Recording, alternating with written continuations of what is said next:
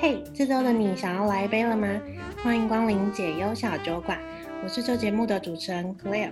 周三的夜晚，欢迎你跟我们用一个问句准备好酒和下酒菜，一起度过一个微醺的时光吧。那在节目开始之前呢，我们一样要来进行今天的开酒仪式。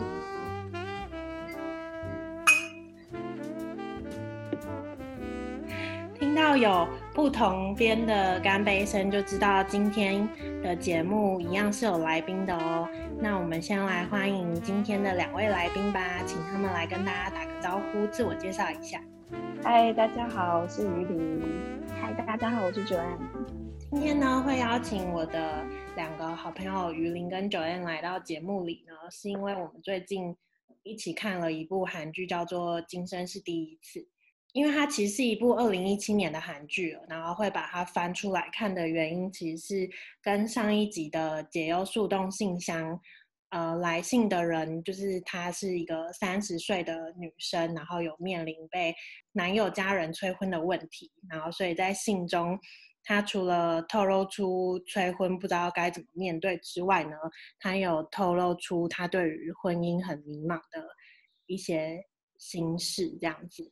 那呃那时候于林听完了这一集之后呢，他就跟我推荐了《今生是第一次》这部韩剧，因为他就说他跟他老公看完，除了对里面的蛮多台词跟呃设定很有感之外呢，他们也重新讨论了关于结婚这件事情。先来跟大家简单介绍一下《今生是第一次》这部韩剧里面。三个很重要的女生角色，因为我觉得它其实有点像去年吧，去年很红的陆剧《三十而已》，它其实是由三个女生的各自的故事，然后去串起整整部剧情。那女主角呢是尹志浩，她出生在一个重男轻女观念非常严重的家庭。就是我我自己很惊讶的是她。一直到二十岁的生日是朋友帮忙庆生的，所以才有许愿吹蜡烛的权利。要不然在二十岁以前跟他家人一起庆生的时候，这个权利都是被他弟弟就是被被抢夺去，而且他爸妈也完全没有制止这件事情。嗯，然后后来呢，就是他其实，在高中的时候成绩非常好，所以以他的成绩是可以考上首尔大学的。但他爸却希望他读家乡的教育大学，因为他爸觉得女生就应该当老师。可是他因为想要当作家嘛，所以他就勇敢的追梦，然后去首尔大学念了文学系。那毕业之后呢，也顺利的找到了助理编剧的工作。可是，呃，也因为这个职位，他上面的编剧有一点。我自己后来看了，是觉得他的编剧其实没有想要照顾他，给他出头的机会，所以他其实其实一直没有办法当编剧，然后写自己喜欢的故事，然后甚至后来还差点被职场的同事性侵。那身为他的直属上司，那个编剧却要他不要打破职场的和谐，就当没有这件事。那也因为这个。这个引导线，所以让他跟男主角有了婚姻合约。因为在剧中，男主角世熙他其实有被家里催婚的压力，然后甚至他的爸爸还威胁他妈妈说，如果没有办法让他儿子结婚的话，就要跟他妈妈离婚。那同时，呃，男主角世熙因为需要付房贷嘛，所以他也是需要这份租金收入的。那志浩在差点被同事性侵之后，也需要一个不用付保证金，但是可以让他安全的住所。这也是他们一开始会契约结婚，在一个没有爱的基础下进入婚姻的一个主要原因。另外，再来介绍她两个闺蜜，其中一个是杨浩朗，那她在学生时代的梦想呢，就是成为一个贤妻良母。那呃，同时，她也刻画出她的理想老公要是一个白手起家的工程师，一切都看似照着她原本的规划，在三十岁的时候有个交往七年，然后同时也是白手起家自己在创业的工程师男友。但是，呃，男友在创业的这三年没有得到投资者的青睐，然后加上他对于婚姻观也跟浩朗是完全不一样的，所以两人就因为要不要结婚这件事情，在剧中有蛮多的争吵。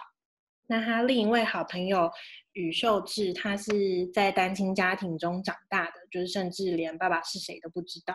那他跟女主角智浩是一样，就是在高中的时候成绩就很好，所以他跟志浩还有浩朗的男朋友袁熙，其实都是首尔大学毕业的，只是智秀毕业之后呢，选择在大企业工作，但却不断的因为责任制要可能已经下班了，还是被叫回公司加班。然后除了这个之外呢，还要忍受男同事的言语性骚扰，以及客户时不时的吃豆腐。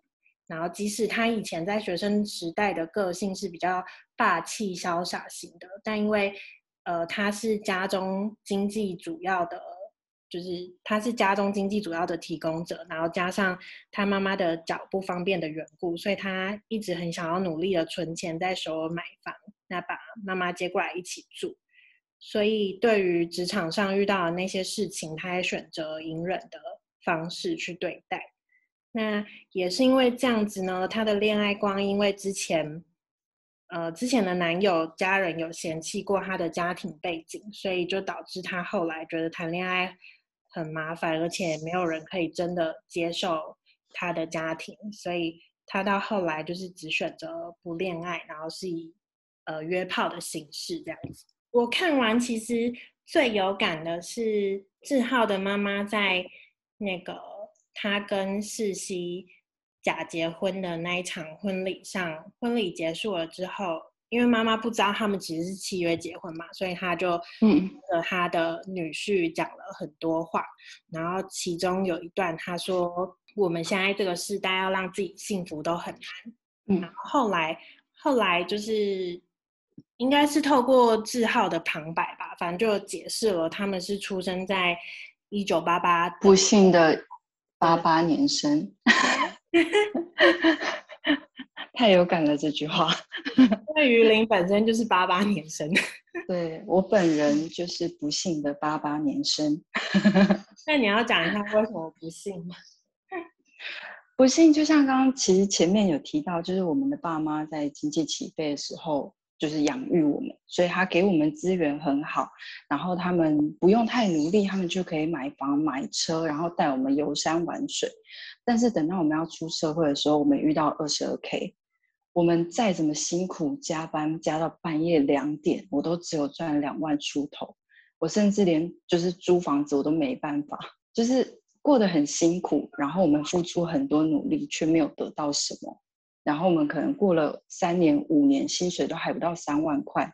嗯，但是我们却在那个时候遇到了适婚年龄。就是跟女主角有点像，就是因为我们是，呃，出社会在二十三岁嘛，工作了三年，然后我薪水还不到三万块的时候，我就已经二十六岁了，嗯，然后如果那时候没有对象，假设啦，因为但是我有，但如果那时候是没有对象的状态，嗯，你想你还有几年可以交男朋友？假设你交 要在三十五岁变成就是高龄产妇之前生小孩的话。真的是一个没有几年的状态，对啊，至少要在三十岁前结婚的感觉，就是至少我们有这样的想法，就是跟他一样，到三十岁的时候想要结婚，然后以后有家庭，可能过两年有小孩。如果你在三十五岁，呃，三十岁前没有做决定，或者二十六岁没有做决定的话，你还有多少时间去过你自己想过的生活？所以我那时候看的时候很有感觉，就是。因为我们确实是在那个年纪，就是工作了几年，然后觉得茫然的时候，好像又遇到了该结婚的时期，所以就会觉得这些议题都跟自己很相似。然后他妈妈讲的就是把自己照顾好都已经很辛苦了，更何况是还要照顾别人的状态，就是可能实现别人的梦想之类的。嗯，就是对，所以就觉得真的是一。蛮有感触的，而且你又算是跟同年龄的人比起来，算早婚的吧？对，我算早婚，因为我大概是其实二十六岁就结婚，但好像突然没有资格坐在这里。不会。但是看了这出，真的是会让我跟我老公突然想，我们为什么当初要这样子做设定，这样子的目标？嗯，为什么我们要二十六岁结婚？为什么我们那时候讨论二十六岁结婚之后过两年要生小孩？为什么又决定过两年之后再多生一个小孩？就是我们当初讨论是这样，然后我们也照着这个进度在执行。但是我现在回头起来，我会。不知道为什么自己会这样做设定。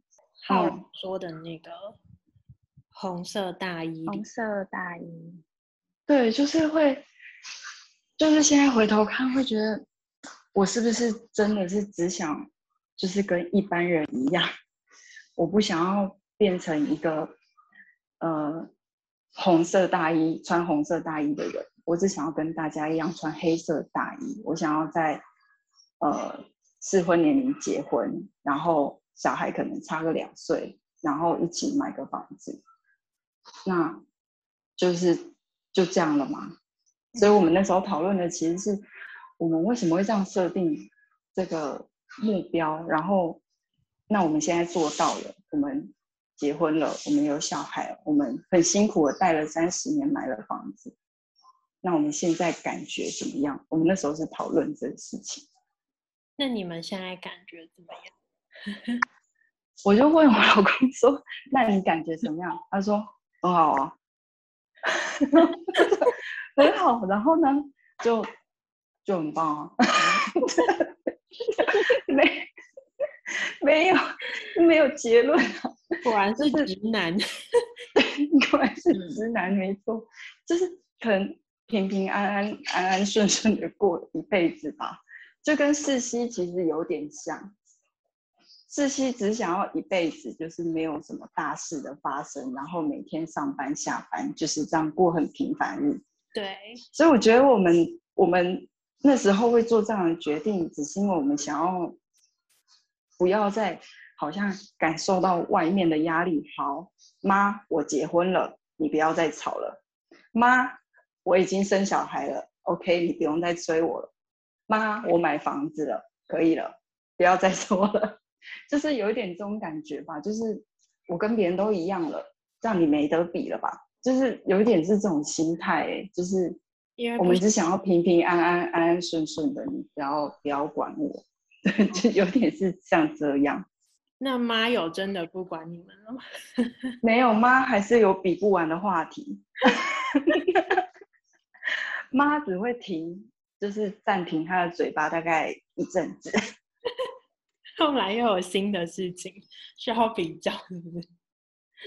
对啊，就是总是会有嘛。你跟他说哦，我等会两年之后再生小孩，他就说，哎，我差不多了啦。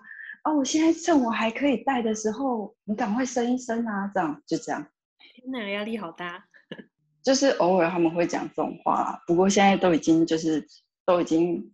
也生给他们了，也不是生给他们，就就是也有小孩，然后就是也有地方住了，这应该是比较少了啦。接下来就剩下啊，啊小孩以后教育什么，你说永远讲不完。然后小孩像这样讲，至少目前应该还算幸福啊。对啊，目前其实我们自己是很满足，即使我们会回头想这些，但是。我们不是觉得不好，是觉得哦，虽然没有想太多，嗯、但是我们现在我们自己其实也过得很开心。如果爸妈不要再干涉我们的话，就没有后悔，蛮重要的。没有后悔啊，我自己觉得结婚很不错，只是就像他们讲的一样，就是你当一个关系有更多的束缚，就是比如说。呃，你的爱情出现了婚姻捆绑，那你可能有多更多的责任。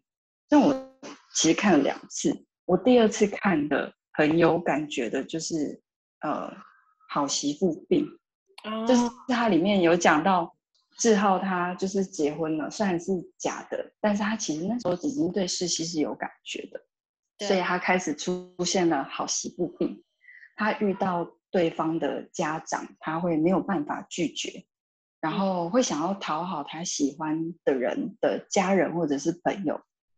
我觉得这真的是一个很容，就是会出现的病病症。你也会这样吗？一定会啊！就是谁不会？我们在一个就是正常，就是也不是说正常，就是我们在这样的教对华人社会这样的环境长大，你一定是会听说啊，女生长大之后结婚生小孩，相夫教子，然后在家里当个好媳妇，听话，去人家家做家事啊。嗯。但是你在家是个公主，你在家就是连碗都不洗。你去别人家就要洗整家的碗的时候，你一定会出现好奇之病。就是我虽然不想做，但我为了爱你我做，但是我没有心甘情愿。嗯，那种那种感觉是你会觉得很挣扎。就是我想要做我自己，但是我不行。但是不是讨厌，就是就是你一直在不停的勉强自己。真的，他他去那个四世家祭祖那一段，嗯，然后对，他是委屈的。对，她婆婆不是一开始还跟她说什么，她一直很想要一个女儿，可是她根本就没有把她当成 女儿，他只是想要抓交替而已。对，这其实是另外一种情了吧？嗯、是啊，但是其实我婆婆不会啦，我我非常感谢我婆婆，我婆婆对我非常好，我在他们家也是。基本上是，是他不会要求我做事情，但是我对自己有这个要求，就是我会有好媳妇病，我想要让他不要这么辛苦，虽然他没有要求我。然后你会想要自己去做？对，我，我想要自己做，但是我又觉得很辛苦，你懂那种那种拉扯吗？这对我来说是一个很不习惯的事情。但是我因为爱他，所以我想要对他们好，所以我勉强自己做了我自己很不喜欢的事情。但是我其实不是因为讨厌他们，是因为我在勉强我自己。嗯，我我懂，因为我现在去男朋友家里吃饭，嗯、然后呃，他们家的习惯跟我们家很不一样，是我们家是那种吃完饭不会把碗筷堆在水槽。我们一定会马上洗掉的那种，嗯，可是他们家是会堆在水槽，嗯，然后等他妈妈来洗的那种。然后我第一次去他们家吃饭的时候，我就有发现这件事情，嗯。但因为我也没有，我也没有伟大到 想要去洗全家人的碗筷。而且你还没结婚，真的千万不要洗。对，我知道，我知道。但我至少会觉得，可是我至少要把我跟我男朋友吃的处理好。可是我又不想要自己去厨房做这件事情，嗯，所以我就会抓着我男朋友一起去做。哦，但我那时候就觉得很有趣，就是呃，我们可能先吃完饭，然后我们去厨房洗我们的碗筷的时候，嗯，然后因为我男朋友都跟我一起去厨房，他也不可能看着我洗，所以他一定会拿过去洗嘛。然后那时候。嗯厨房其实已经有堆一点点碗盘，但不是很多，可能一两个。嗯、但是以他原、嗯、原来的习惯，他是也不会顺手把那一两个洗掉，就他只会弄他自己的。对，我就我就会跟他讲说，你就已经沾手了，你就顺便把那个洗掉，他才会洗。嗯，对，所以我就觉得天哪，他妈好辛苦哦。但是其实多数的家里妈妈就是这么辛苦啊。嗯。对啊，其实现在还是这样。对，但我们还是比韩国好一些啦。我们至少不用祭祖。对啊。那你到现在好像都还是蛮传统。对啊，但是至少我们也不会遇到职场性骚扰。我那时候看那一段的时候，我觉得很惊讶。我就想说，现在都什么社会了，怎么还会有这样的？文化，嗯，我也觉得非常惊讶，就是怎么可以这么性骚扰？他那个人角色真的演的很好，我觉得好恶心。对，就是那个那个代表，那个谁啊？他是代理那个什么普代对代理哦，他真的演的很棒，太恶心了，他真的让我感受到非常恶心的感觉，就他的眼神好猪哥哦。对，而且他是已经有老婆的人哦。哇，真的是令人难受。这个没有报警可以吗？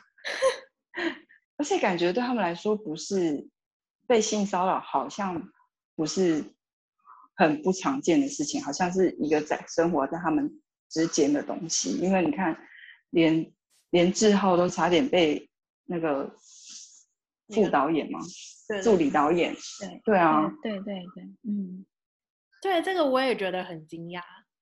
嗯，我也觉得很惊讶，就是怎么会都已经是。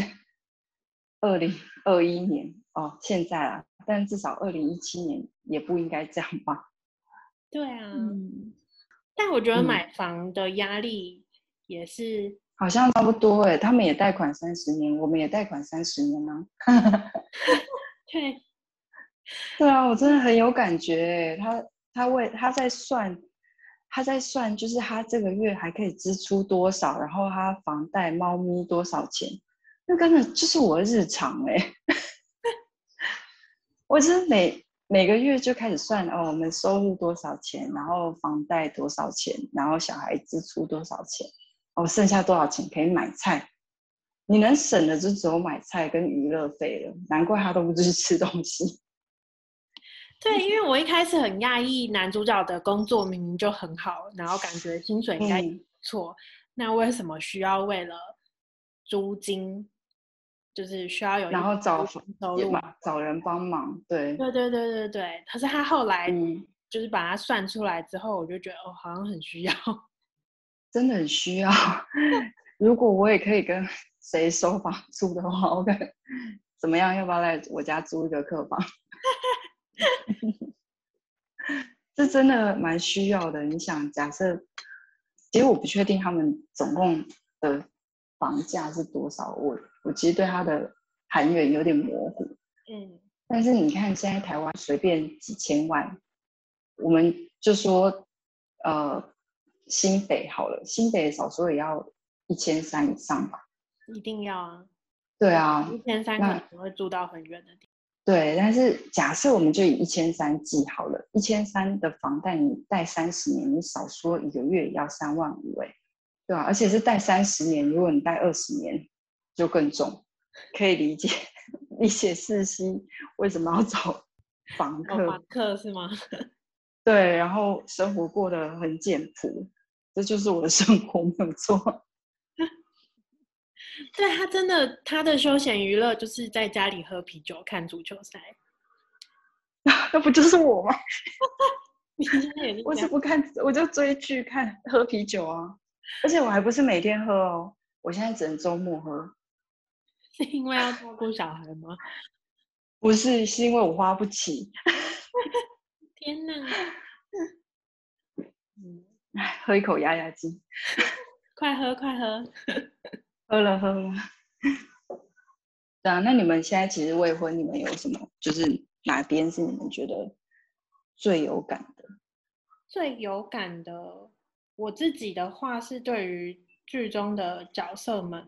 在为什么要结婚这件事情上，有很多不同的诠释。比方说，嗯、浩朗就是因为他有一个红色大衣理论嘛，他觉得对不想要像红色大衣一样走到哪都很显眼，都跟大家很不一样。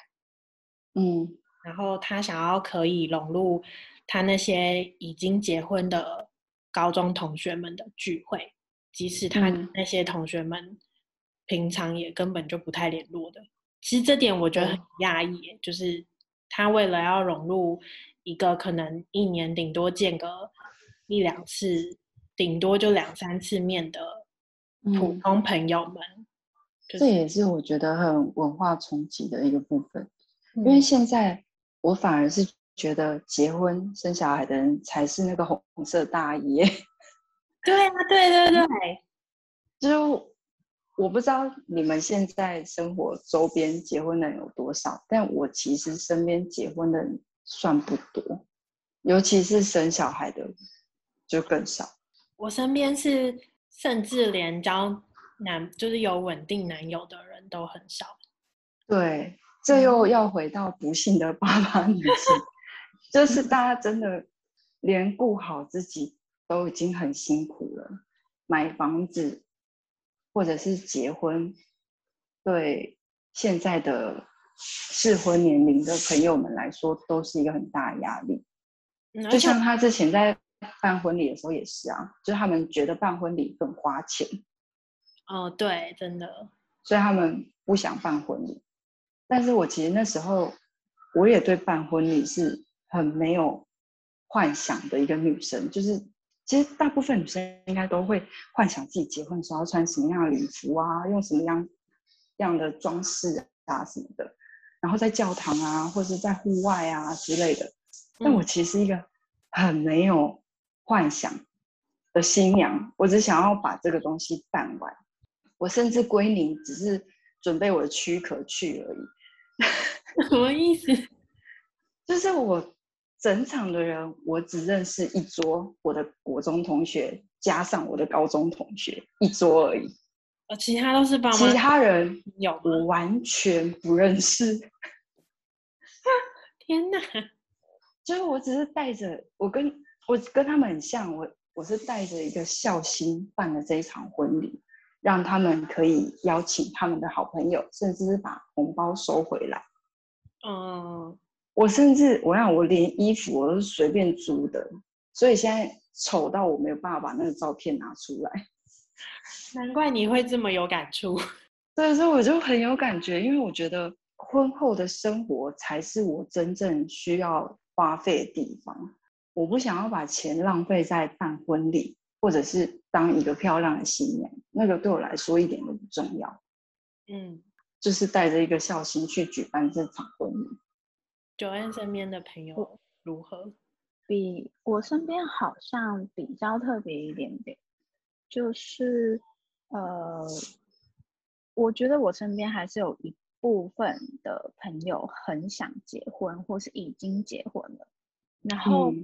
嗯我之前其实有跟另外一个朋友在讨论，嗯，后来就是一直有在困惑，我不太确定，但也不想要去占地方这件事情。但后来真的有发现，呃，非常非常想结婚的朋友，嗯，嗯，可能比较多还是会集中在中南部。然后我们其实有点不太确定，这跟就是比如说你大学之后，呃，所待的环境，比如说可能在北部，然后选择比较多。是不是有相关的影响？嗯，不确定。哦，因为台北更贵吗？我不确定是因为更贵，又或者是你接触到的资讯更多，嗯，呃，人也更多。我不确定是不是因为这样。因为像我有朋友可能在南部，嗯、然后他的生活很单纯，他从小到大没有离开过那边，嗯，然后连大学都没有到外地念。然后他就是觉得他就是要结婚生小孩，嗯、即便他是一个很喜欢到处玩耍的人，然后有跟他聊过说，哎、嗯，那你以后有小孩了以后，你就可能没有办法这样子到处跑。但他觉得这就是取舍。然后甚至他前阵子甚至跟我说，嗯、他大伯很疼他，然后在病危的时候跟他说了一句说，我很想看到你结婚。然后他说他那个时候。真的跟他妈妈在讨论说，啊，不然我先订婚好了。就是有这样的孝心啊，不过就是大伯。对。但他是说，就是如果是好，如果是阿公阿妈，好像比较合理。然后我那时候就觉得非常震惊，我想说，现在不是二零二一了吗？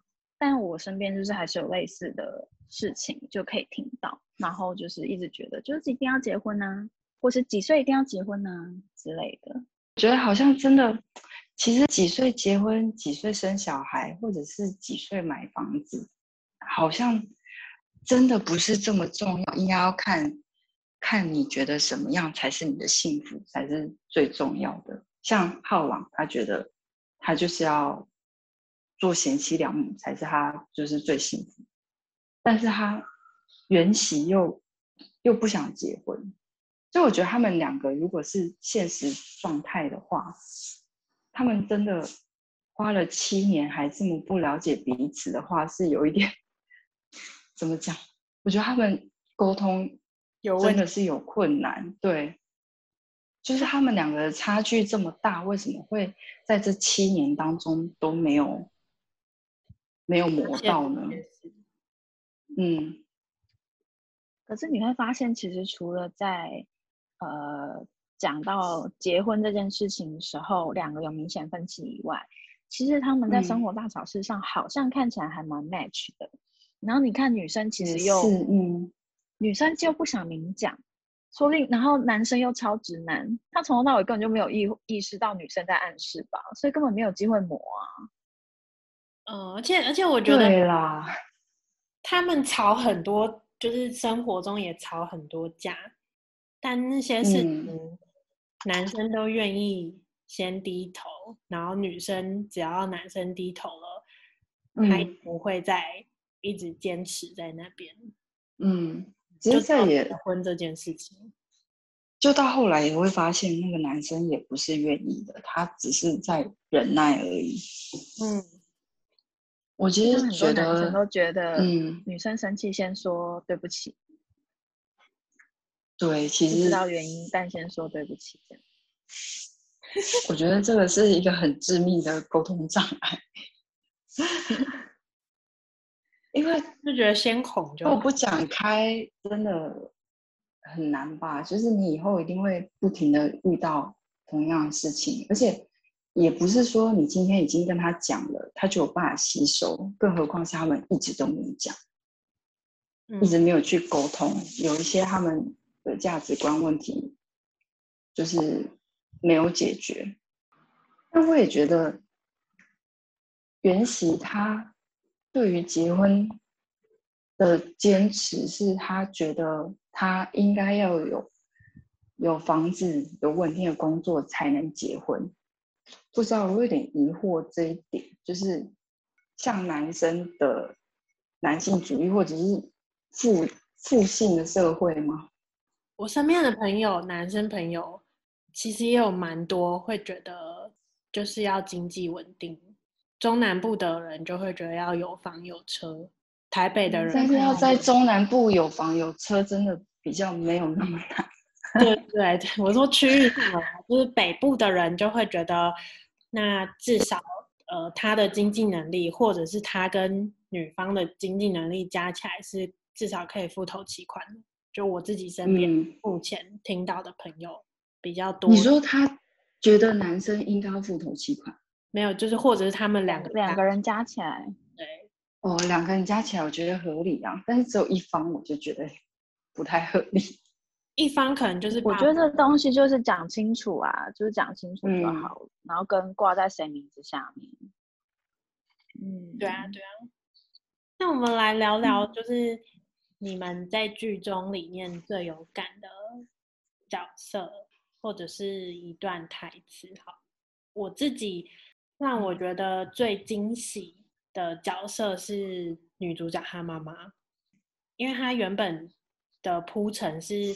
女主角是在一个很爸爸为主的家庭里面长大的，应该是说，我觉得她妈妈的观念很很新颖，在他那个年代来说，比方说，他妈妈会自己存私房钱，就为了支持让女儿可以在首尔念书，嗯，然后也很支持他要选择去做作家的这个工作，因为。作家来说，确实是一个稳定性很不高的工作类型。然后，尤其是他在剧里面好像有讲到说，他一开始的那个编剧的薪水，助理编剧的薪水相当的少。嗯，有可能有点像我们二十二 K 的那个概念了。对，八十万韩元大概多少钱？你怎么记这么清楚？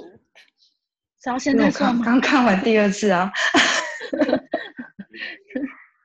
两万六，哦，一万六，天哪，真的假的啊？好扯哦，比我们二十 K 还惨。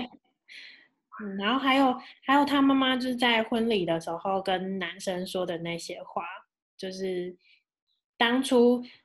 女女主角带世熙去见他爸妈的时候，最后跟他们说要结婚会可以说服他爸的原因，不是因为后来男主角就下跪，然后就说了，就是他不会让他女儿，我不会让他出一点力。对对对，这句话，对。然后可是，在婚礼的时候，就是在婚礼结束之后，他妈妈跟世熙的对话里，就是世熙说他只能够承承诺说不会去阻拦阻拦他的任何决定，嗯，不会阻碍他的决定。对对对，然后他妈妈就有说那一段，就是说，在这个时代，要让自己幸福已经够难了，怎么还可以去保护、嗯、保证另一个人的幸福？所以他这个承诺对他来说就很够了。然后我觉得，我觉得最有趣的还是他们就是，呃，志浩不是去世熙家祭祖玩吗？然后因为他们那时候还是契约婚姻嘛，嗯、所以世熙就精算劳动费给他，然后他就很生气，然后就觉得，就是你不能以这些钱给我，你也要去我们家交换六个小时的劳动，然后所以他就去他们家腌泡菜了嘛。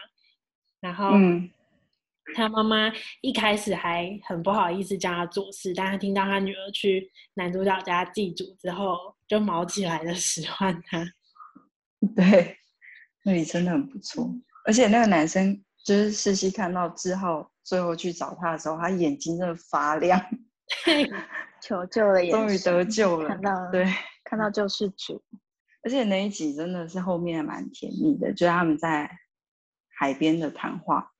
其实我第一次看的时候没有很有感触，嗯、但是第二次看的时候，我真的是有觉得，呃。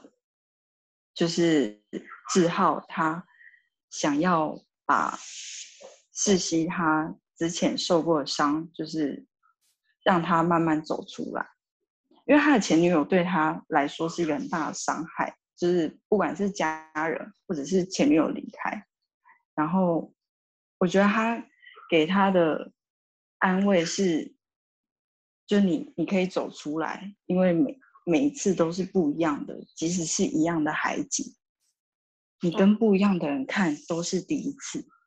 哦，对啊，所以我觉得其实那一段第一次看的时候没有感觉，第二次看的时候会觉得，就是你知道他后面经历的那些，你就会突然觉得那那句话其实很暖。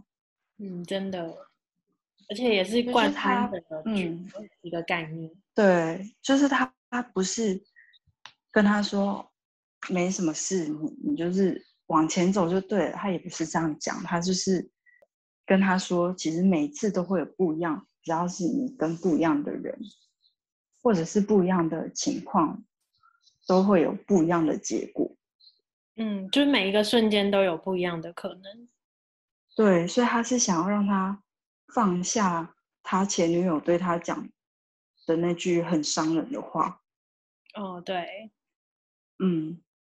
我觉得那边在第二次看的时候，我觉得很有感觉。我觉得他是真的想要引导世熙走出他的伤痛，而且他觉得等世熙走出他的伤痛的时候，他才有办法进去他的心里面。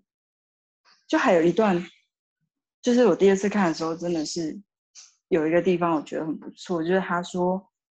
人的心不是强求可以得到，是他要自己过来，就是他在等他自己把他自己的心打开。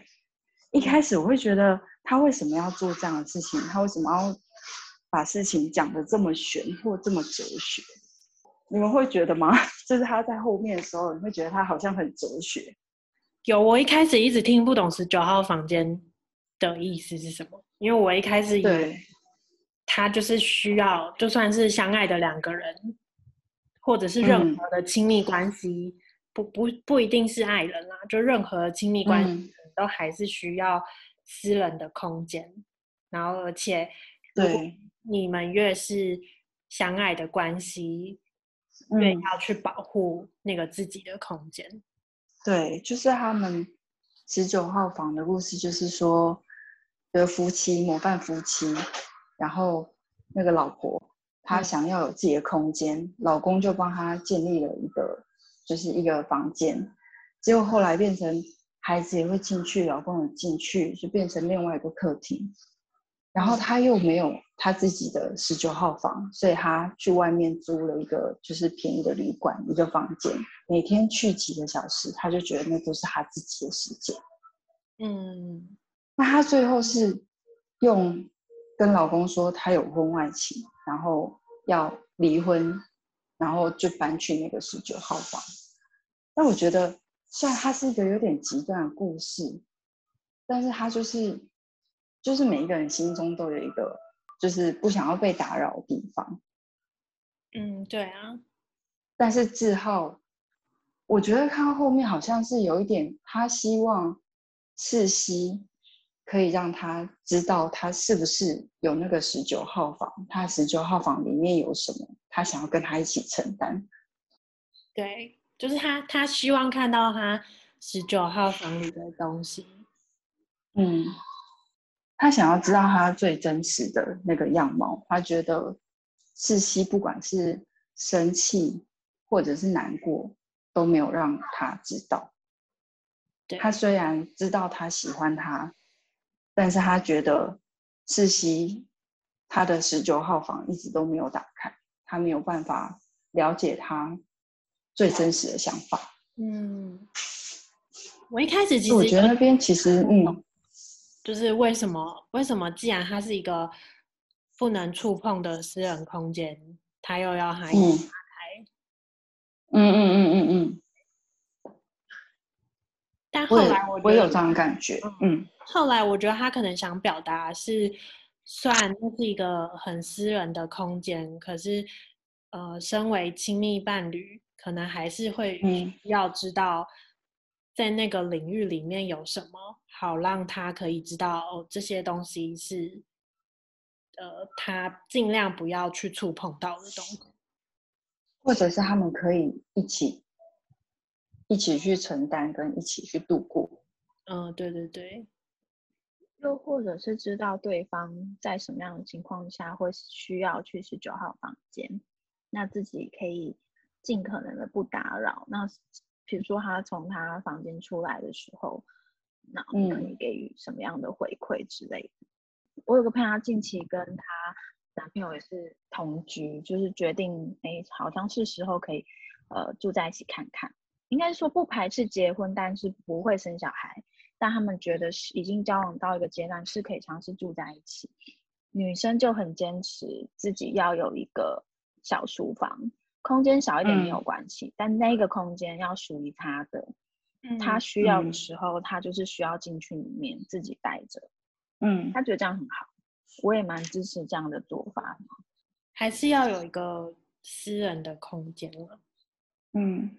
我觉得也不一定一定要是一个空间，可能也是一段时间。嗯，对，可以，反正就是、嗯、就是有一个不要忘记自己的地方。对，嗯嗯嗯嗯嗯嗯，我觉得其实还蛮重要，就是就是在一段关系里面，其实不管是爱情、友情或亲情，应该都是就是。有时候有一点点距离的时候，你还是会觉得那个美感还是比较好。但是不是说真的把彼此拉得很远啦？就是就是再怎么样，你都还是要存在自己的空间、时间或想法，就是不要失去自己。嗯、对啊，那大家还有印象深刻的地方？嗯，我印象深刻的地方跟你一样，就是妈妈那边嘛，所以我就没有特别在讲。我妈妈那个还有一个，她后来有说到，她说每个人都要有一个星星口袋。然后虽然她是她是比较针对婚姻这件事情，因为她后来就有说，他跟他跟他爸其实当年是被女生家里反对，可是他们还是硬要结婚的。然后但是。嗯呃，结婚没多久，其实他妈也有过想要离婚的念头，然后最后没有离婚的原因是因为他原本要离家出走的，诶，还是已经离家出走，反正就是他有离家出走，嗯，对对对，他们离家，他离家出走完回来之后，看到他爸就是在睡觉的脸，然后就想到他们以前谈恋爱的那些事情，嗯，然后他就想到。他其实曾经跟这个人也有这么多闪闪发光的时刻，嗯，所以，所以他就说，他就要他女儿，就是也要去收集满那个他自己的星星口袋，嗯嗯，等他痛苦的时候，他就可以拿出来，对对对，有吗？鱼鳞有吗？你也会这样吗？会吧，就是你会记得他对你的好是什么，而且他最后其实最后一集有一句话，就是人类就是当你觉得结婚的利利益大于你一个人的时候，你就会想结婚。其实我觉得这跟星星口袋就是它的概念好像又有这么一点关联，就是你会想说，这个人对你好的的程度是不是比就是他现在让你生气的程度还要再更多？就他对你更好的时候，你就会想起那些好的状态，然后有办法度过这个难关。嗯，真的。就是我其实觉得这两句话放在一起，我觉得好像还蛮蛮触动我心的。就是它是一个，就是让你度过你们两个觉得艰难的一个，嗯，一个一个动力吗？对，动力。就像你那天讲说，你有朋友跟她老公吵架的时候，就会他就会写他的优点。对。我觉得说，我老公会倒垃圾，我老公会洗碗，我老公会帮小孩洗澡，你就会觉得好，好，可以，可以，我忍耐一下，可以。对啊，因为其实有时候就是会被一些生活上的一些琐事压到，嗯，比如说当。如果假设是老公东西用了都不归位，然后厕所用完了都就是没有用干净的时候，你就会开始想说：好，没关系，我收，因为他会帮小孩洗碗，他会帮小孩洗澡，他会帮小孩泡牛奶。好，我可以。你你懂那种感觉吗？就是觉得你也其实他没关系，他也有做。对，他不是都没有做，嗯，所以我现在做这个我没有吃亏，我可以，就是会会有一个让你继续做下去的动力。对啊，嗯，我我觉得这部戏让我去想了很多关于结婚这件事情的一有一些不一样的想法，嗯，对，然后跟嗯，呃，除了除了每个人对于结婚都有不一样的意义之外。跟结婚到底是不是人生必经的阶段，也是看你个人有不同的诠释。嗯嗯，就真的是他讲的，他还有讲一个，就是其实没有对跟错。嗯，就是你遇到那件事情的时候，发生什么事，你应该怎么去面对？我觉得其实这部剧有很多地方其实是很疗愈，就是它不会让你觉得。